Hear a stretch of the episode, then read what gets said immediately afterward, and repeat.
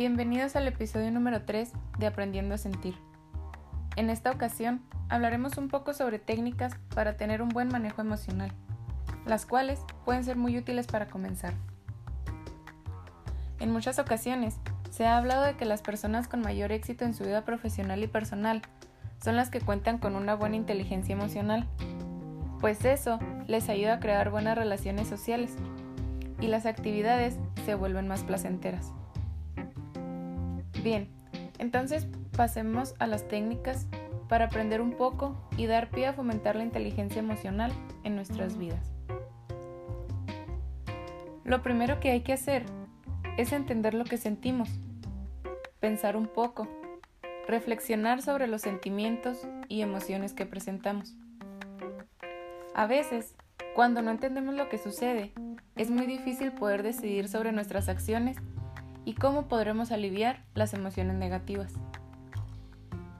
El no detenernos a pensar trae consigo varios problemas, que hacemos más grandes e incluso a veces ni existen. Una estrategia para poder comprender lo que sentimos es tener un diario emocional. La idea es que todos los días podamos destinar 10 o 15 minutos antes de dormir y pensar en todas las actividades del día. ¿Cómo te sientes? ¿Por qué crees que te sentías así? ¿Y qué podrías haber hecho para mejorar?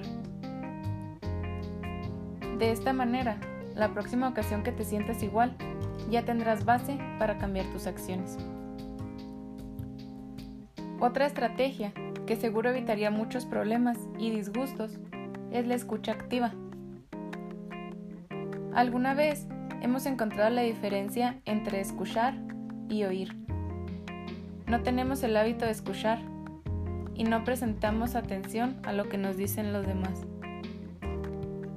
Mucho menos nos damos cuenta del lenguaje corporal, por lo que podemos malinterpretar las situaciones y tener acciones que no deberíamos e incluso que no queremos. Por otro lado, para disminuir el estrés y liberar tensiones, el ejercicio es una muy buena opción, lo que nos hará librarnos de frustraciones y de situaciones desagradables de nuestra vida. El ejercicio ayuda a liberar algunos neuroquímicos que forman parte del estado de ánimo positivo, como lo son las endorfinas o la serotonina. Esto tiene efectos muy buenos en nuestra autoestima también. Otro punto a considerar es aprender a no tomar mal las críticas. Todos sabemos hacer cosas distintas, de muchas maneras y con ritmos de trabajo personales. Si aprendemos a tomar tranquilamente las críticas de nuestros compañeros, nos evitaríamos muchos conflictos en nuestra vida diaria. Estar muy al pendiente de lo que dicen los demás de nosotros o tomarlo tan personal refleja nuestra baja autoestima. Así que para lograr una inteligencia emocional tomemos más a la ligera las críticas. La técnica número 5 es trabajar con la autoaceptación. Pues uno de los problemas es que no nos aceptamos a nosotros mismos como somos. Por eso adoptamos una mentalidad más defensiva, lo que no nos ayuda para nada a trabajar con nuestro buen manejo emocional. Todos estamos expuestos a equivocarnos y se vale. Lo que no se vale es recriminarnos por esos errores. Pero si al contrario, los aceptamos y buscamos la manera de corregir nuestra frustración, esto va a disminuir considerablemente y tendremos más paciencia cuando se nos presenten conflictos.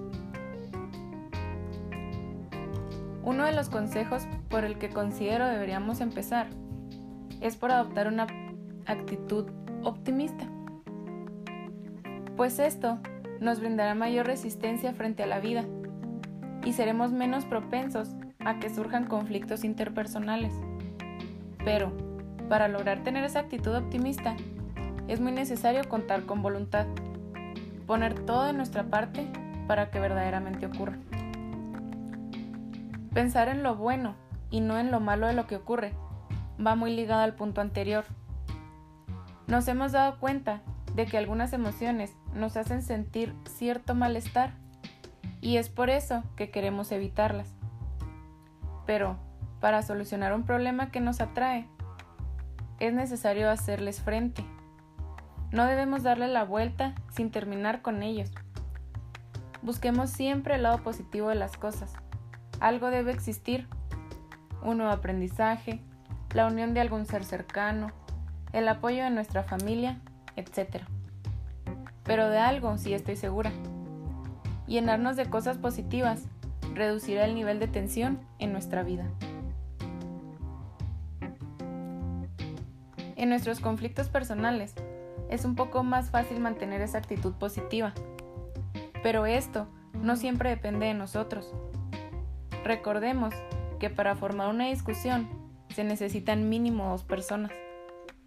Entonces, no seamos esa segunda persona. Si nos provocan, lo mejor será dar la vuelta y evitar cualquier situación incómoda que pueda llegar a tener conclusiones fatales.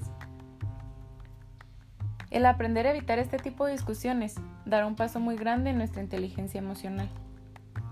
Y claro, es difícil hacerlo, pero tenemos que pensar bien las cosas antes de reaccionar de golpe. Tener más paciencia, salir de la habitación y tomar un poco de aire fresco nos dará la oportunidad de volver con la mente más clara y evitaremos un enojo más. Acudir a cursos de inteligencia emocional es de gran relevancia en la actualidad para desarrollar las competencias y habilidades para convertirnos en una persona emocionalmente inteligente. Pero estos cursos no siempre están al alcance de nuestras manos por distintas cuestiones. Por eso, en los siguientes capítulos te mostraré algunos ejercicios de relajación que podrás poner en práctica desde tu casa.